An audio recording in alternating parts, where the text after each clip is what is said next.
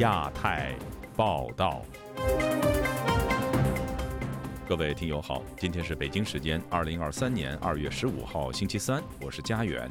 这次亚太报道的主要内容包括：侦测气球酿美中外交口水战，美中关系始于乒乓小球，将因气球画上句号吗？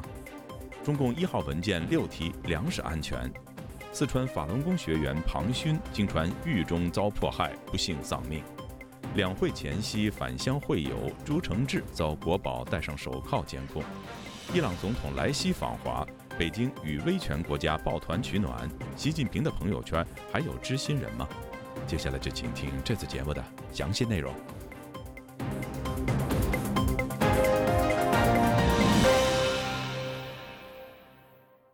自中国间谍气球闯入美国领空以来，美中之间的紧张局势屡屡升级。在两国都试图寻找重返稳定的双边关系之际，气球的出现。会为已经很颠簸的美中关系带来怎样的转折呢？而美中关系又何去何从？以下是本台记者经纬的报道。飞到美国的气球被打下后，中国外交部这周开始主动出击。十四日的例行记者会上，发言人汪文斌被各国记者连连追问气球事件，但他仍没有拿出证据，而是继续指控美国。自去年以来，具体的说，自去年五月以来，美方。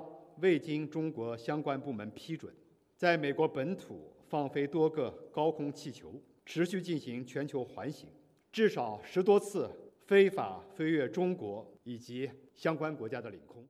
白宫已经反驳了中方说法，而两国之间不断升级的外交对峙，似乎已经叫停了双方重启关系的努力。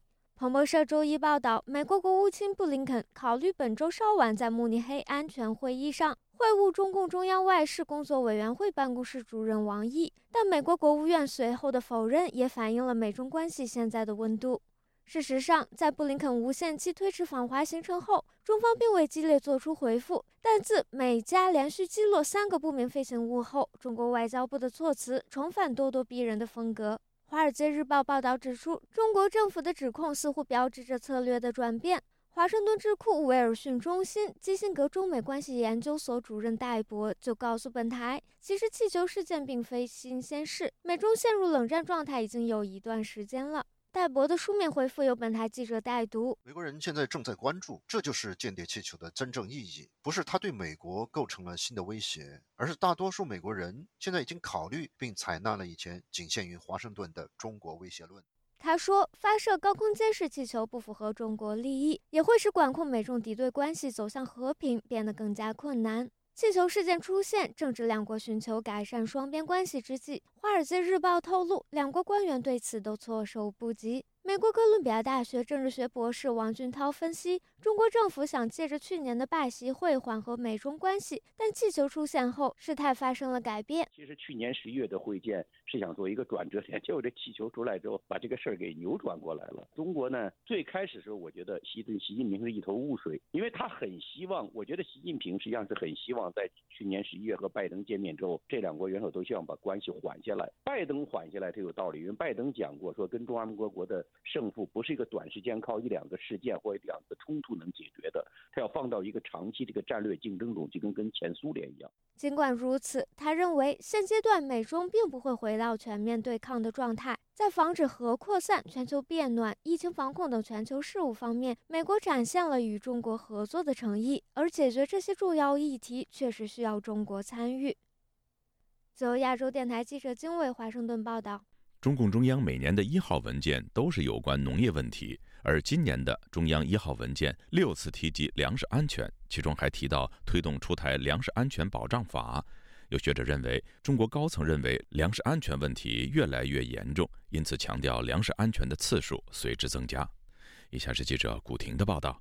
中共中央关于农业、农村、农民工作的中央一号文件本周一晚间出炉。这份名为《中共中央国务院关于做好2023年全面推进乡村振兴重点工作的意见》文件强调，全力抓好粮食生产，确保全国粮食产量保持在1.3万亿斤以上，继续提高小麦最低收购价格，稳定稻谷补贴。关注中国粮食问题的云南学者苏文培本周二接受本台采访时表示，中国每年需要从国外大量进口粮食，因为中国耕地面积少，产量不稳定，而且农民种粮成本高，收购价却被压得很低。他说：“因为我生活这地方是农村嘛，一个是它产量不稳定，因为它现在都是小型农户式的生产；另外一个被侵占的农地非常多，种粮食现在都已经很少了。”耕种热情度很低，因为农户种地不挣钱，种一年一亩地能拿个几百块钱，农药啊、化肥啊成本非常高。目前来说，没有真正的惠农政策出现。这份指导农村工作的年度性文件共九个部分，包括抓紧抓好粮食和重要农产品稳产保供，加强农业基础设施建设，强化农业科技和装备支撑。巩固拓展脱贫攻坚成果，推动乡村产业高质量发展。不过，文件中六次提及粮食安全，例如坚决守牢，确保粮食安全，全方位夯实粮食安全根基，推动出台粮食安全保障法，以及重点保障粮食安全信贷资金需求等。在二零二零年的中央一号文件中，仅两次提及粮食安全，二零二一年四次，二零二二年五次，而今年增加至六次。中国农村问题学者潘先生说：“面对西方的科技封锁，中国也在防范随时出现的粮食封锁，试图打造农业国，解决吃饭问题。”他对本台说：“还是打造农业国，呃，有饭吃，手里有粮，心里不慌。现在你的乡村振兴，拿扶贫结束以后就是乡村振兴了，美丽乡村建设了。原来是扶贫单位给钱、给银子、给技术、给人力。”现在扶贫单位基本上都撤了，以后你现在光喊是没用的。潘先生认为，目前提高农作物的收购价，没有更多的政策提高农民种地的积极性。他说，农民赚不到钱，所以附加值很低。现在农民不愿意种粮，把土地归流转，年底再收一份租子，这样的话比你自己种粮划算。土地就变成集约了，大量集中在个人手里，这是一种趋势。据中国官方通报，去年中国粮食比上年增加一千零五十万亩，产量一点三亿亿斤，增产七十四亿斤。中国海关统计，去年进口粮食一万四千六百八十七点二万吨，进口占国内粮食总产量的百分之二十一点四。自由亚洲电台记者古婷报道。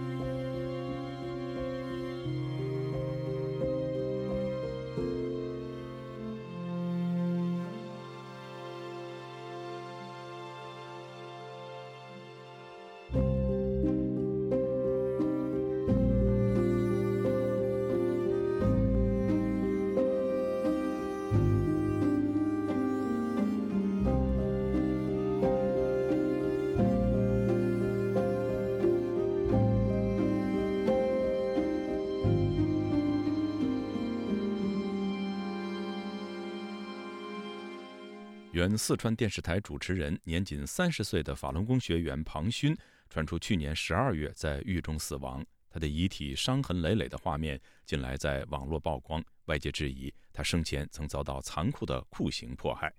详情，请听记者凯迪的报道。庞勋，你这个太遭遇了嘞！你看的。庞勋，你看你晓得不？我们爱的，啊，我们会为你澄清的啊。您刚听到的是最近网上传出的一段视频，一位嘴角流着血迹的年轻人躺在黑色尸袋里，浑身布满伤痕，亲人们痛心哀叹，呼喊他的名字。二月十一号，名叫“豆瓣俄组日报”的网友在推特上公开了该视频，并称这名青年名叫庞勋，年仅三十岁，是四川人民广播电台的主持人，是个阳光帅气的大男孩。庞勋二零二零年六到七月间失联。后来得知，他疑似因张贴法轮功宣传材料被判刑五年。去年十二月，在监狱中被活活打死。这位网友还贴出了张勋的多张生活照，并说监狱方面给出的致死理由是甲亢，但熟悉他的朋友都知道他身体很健康，没有任何可能致死的疾病。庞勋的母亲目前正在试图讨要说法。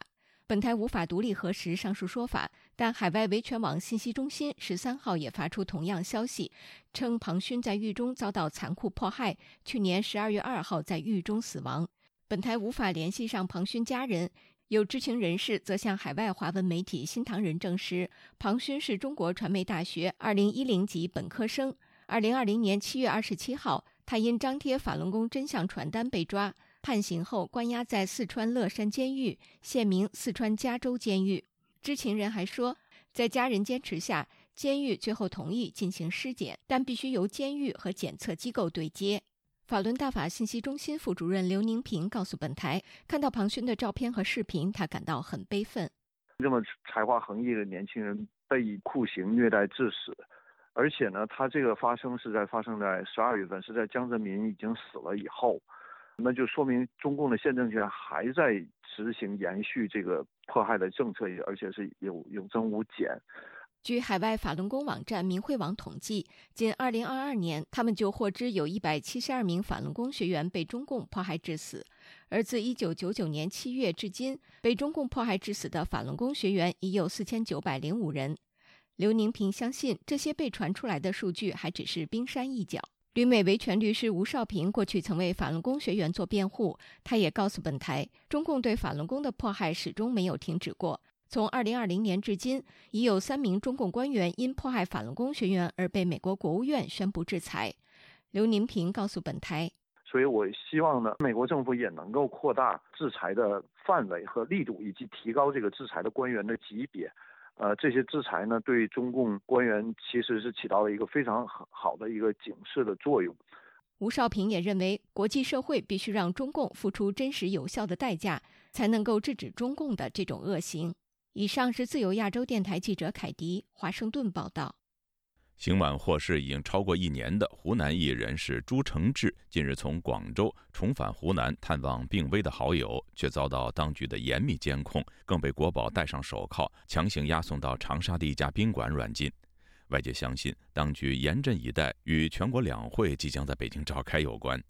以下是记者高峰的报道：上星期接到异议人士欧阳金华病危的消息后。朱承志从目前定居的广州坐火车到长沙探病，抵达后，他被国保拦截并带到老家邵阳。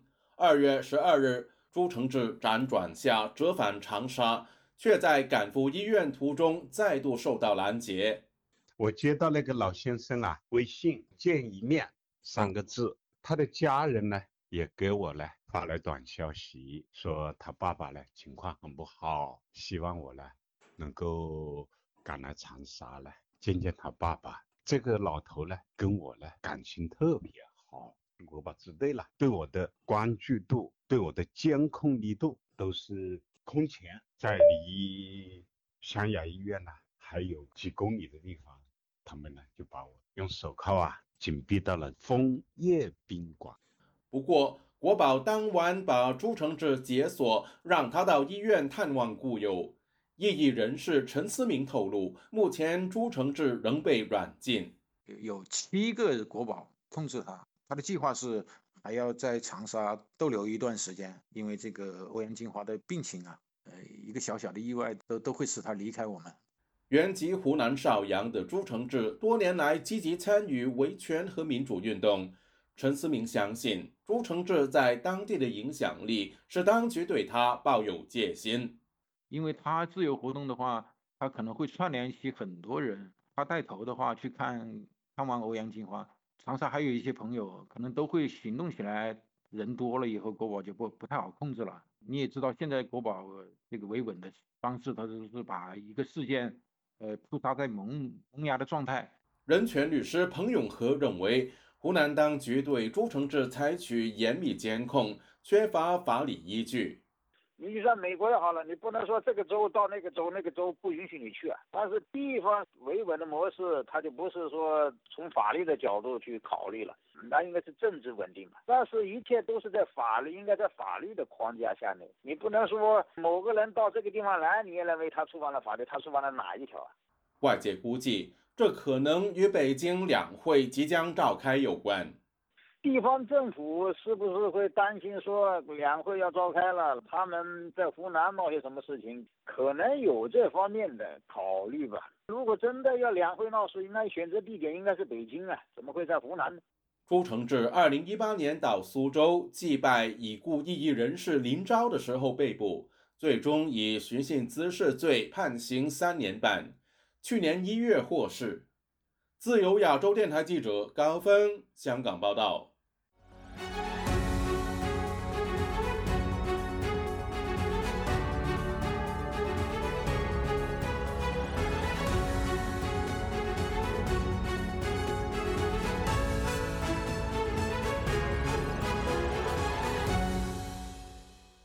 本周二，伊朗总统莱西访问北京，开始为期三天的国事访问。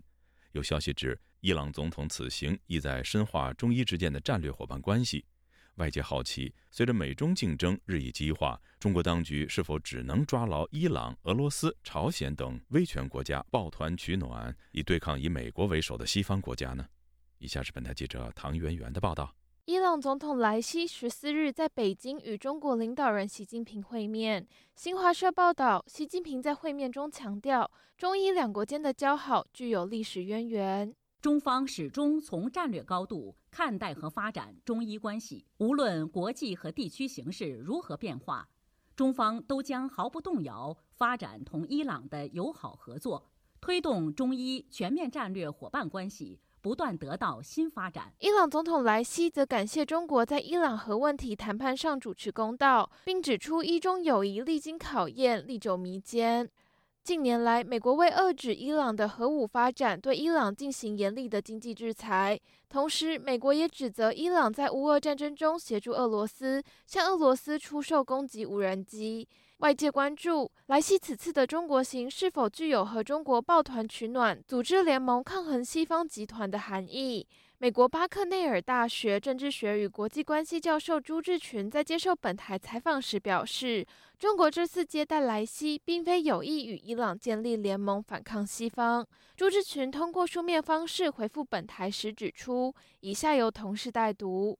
去年十二月，习近平是访问了沙特阿拉伯，并且受到了隆重的接待，被称为中沙关系进入了新时代。而沙特的主要竞争对手伊朗似乎被冷落了。这次中国欢迎伊朗总统访问，是为了平衡中沙和中伊关系，进一步加强跟中东所有国家的关系。不过，朱志群也认为，中国长期经营与中东各国关系，确实为美国在中东的影响力造成极大挑战。华盛顿智库哈德逊研究所中东和平与安全中心研究员辛尼普则告诉本台，莱西此次的参访是想巩固中伊关系。辛尼普通过书面方式回复本台时指出，以下由同事代读：为了证明伊朗的价值，莱西会强调他想将美国霸权驱逐于中东之外的决心。因此，伊朗的高级官员、央行总裁以及首席核武谈判员都有参与此次的中国参访，而习近平也乐见莱西的参访，这显现中国在中东的影响力，同时也象征美国已不再是中东区域霸权。一些学者认为，美国近年来深化与盟友的军事和经济合作，中国也在深耕与伊朗、俄罗斯、朝鲜等威权国家的互动。美中各自建立集团的现象，仿佛进入了新冷战。对此，朱志群认为，以下由同事代读：主要大国都否认在打新冷战，但是中美之间持续进行的贸易战、不断加剧的高科技战，以及在台湾和印太安全问题上的针锋相对，表明中美之间实际上已经进入了一个新冷战阶段。自由亚洲电台记者唐媛媛，华盛顿报道。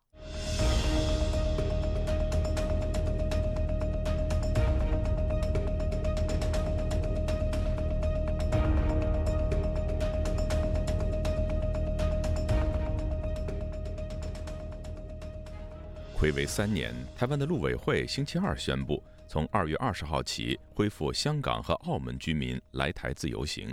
至于是否进一步开放大陆游客来台，陆委会并没有给出时间表，仅强调对中国疫情的判断仍不确定。以下是记者黄春梅发自台北的报道：二零二零年二月疫情爆发之后，港澳居民被限制来台。台湾的陆委会新任发言人梁文杰十四日召开记者会宣布。恢复港澳居民来台申请。首先，恢复受理港澳居民网络申请临时停留许可，也就是俗称的网签。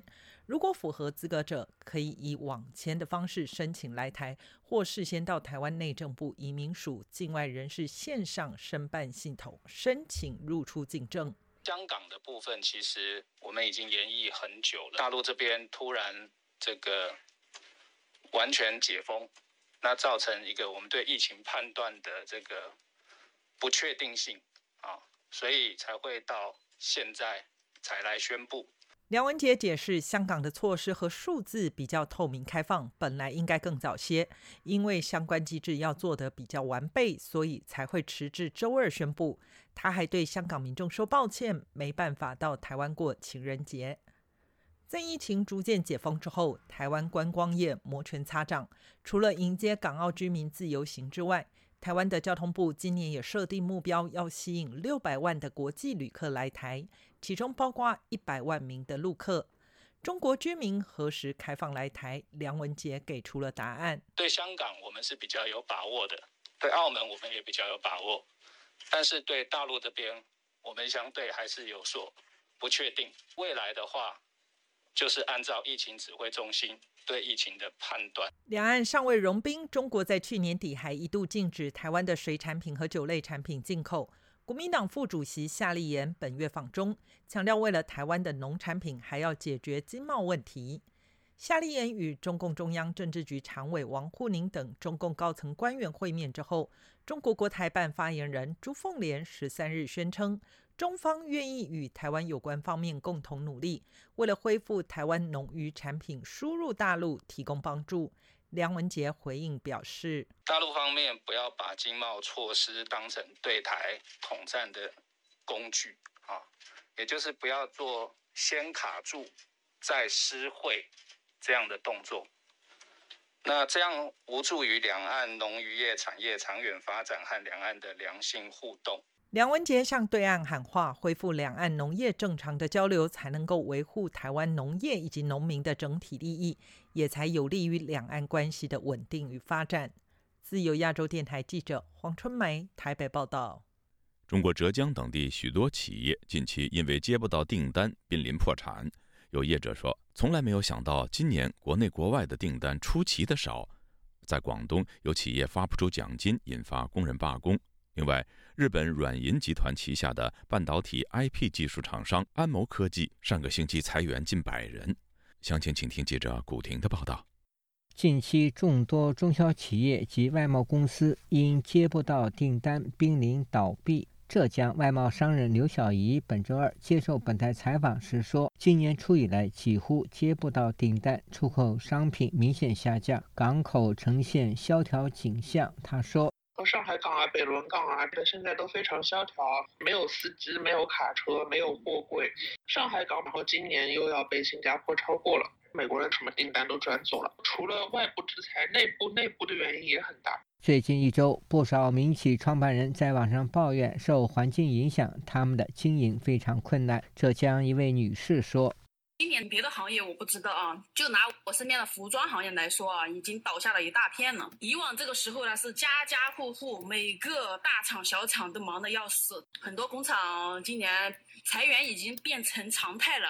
我感觉未来几年都不会好了，这种经济。另一位女士说，她去年投资数百万元的厂，不到半年就倒闭，主要因为没有活干。如今准备把机器卖掉来维持现状。已经大半年没有接到新的订单了，自己一手创办的工厂就这么倒闭了。浙江一鞋厂创办人无奈地说：“谁都没想到今年没有生意。这个月说没订单就没订单了。我们家做了十几年的生意了，从来没有出现过像今年这样的一个行情。我们家的客户呢，主要来自哈尔滨、沈阳、郑州，还有石家庄。”我们每年哈尔滨、沈阳的客户棉鞋都能订上十几万双，郑州一个客户一年的产量，我们家有十来万双。今年周客户也没有生意，所以导致我们工厂也没有了订单。珠江三角洲曾经是中国外商和民企最活跃的区域，但是也逃不过萧条的命运。上周三。广东一些工厂因取消老员工的奖励，引发工人罢工。一位视频拍摄者说：“罢工了，今天这些人在工厂里面。”闹了整整一天，现在一个工厂的好多个部门都没法正常开线，工厂也太难了，打工人更难，工厂订单下降，老板要取消老员工的年绩奖，还有全勤奖，造成了今天罢工的这个局面，三千多号人，一千多号人罢工了。浙江一企业负责人吕万年告诉本台，浙江曾经是服装等家庭用品的出口大省，但是随着欧美地区的订单转移，导致私人企业债台高筑。他说：“现在是许多老板不愿意做老板了。去年老板还说给打工的人打工，今年老板给自己打工都犯不着了。嗯，所以现在。”高科技、外贸、房地产对他们的所谓的三驾马车也好，提升他们的经济也好，估计都是说说而已了。外贸下滑，出口下滑，房地产死翘翘了。路透社十二日报道引述三位知情人士爆料称。日本软银集团旗下的半导体 IP 技术厂商安谋科技中国公司上周裁员九十至九十五人，以应对今年充满挑战的业务前景与情况。自由亚洲电台记者古婷报道。如今，习近平下令打破惯例，安排赵克志赶在中共二十大召开至今还有四个月。公安部还有一个习近平的嫡系，叫孙新阳中。犯了死罪的孙立军是否还会被习近平下令？所以，如果王小红只以公安部党委书记职务进入二，自由亚洲电台的夜话中南海节目，为您关注中共高层人事动向，分析中共内部错综复杂的派系分野，梳理派别势力分布及权力斗争的历史演进。探讨中共高层人事异动及权力分配如何影响未来政策走向。主持人高鑫先生长期从事中共高层研究，已撰写近二十部相关研究专著，是海内外知名专家和时事评论员。敬请关注《夜话中南海》节目。听众朋友，接下来我们再关注几条其他方面的消息。新疆维吾尔自治区主席艾尔肯·图尼亚兹已经取消了原定十三号起访问欧洲的行程。中国外交部发言人汪文斌当天必答媒体相关询问，说不掌握新疆维吾尔自治区负责人出访的具体信息。美国政治新闻网站引述三名知情人士披露。埃尔肯·图尼亚兹已经取消了原定十三号前往巴黎和布鲁塞尔的出访计划，原因是欧洲的国会议员和维权人士普遍担心新疆对维吾尔穆斯林的极端措施已属联合国所指的危害人类罪。菲律宾总统马克思十四号召见中国大使，对一艘中国海警船被指将军用激光照向菲律宾一艘巡逻艇表达严重关切。据法新社报道。菲律宾总统府发言人表示，马克思就中国对菲律宾海岸防卫队和渔民采取的日益频繁和强烈的行动，当面质问了中国大使黄锡莲。菲律宾军方发言人十四号还表示，中国政府是时候该约束中国的军队，以防止他们做出任何伤害他人生命安全的挑衅行为。日本外相林方正十三号表示，在为纪念与东盟友好合作五十周年而于十二月在东京召开的特别首脑会议上，将共同宣布下一个五十年的合作愿景，结合日本将在今年春天制定的自由开放的印度太平洋计划，打算在海洋、经济领域等提出具体的合作项目。阿里巴巴、华为和腾讯正在向包括泰国、印度尼西亚在内的新兴市场投资数亿美元。从一些指标看，中国公司已经超过了亚马逊、微软等美国同行。美国《华尔街日报》十四号报道说，称雄全球的美国云计算公司在东南亚正面临来自中国对手的日益激烈的竞争。各位听众，这次亚太报道播送完了，谢谢收听，再会。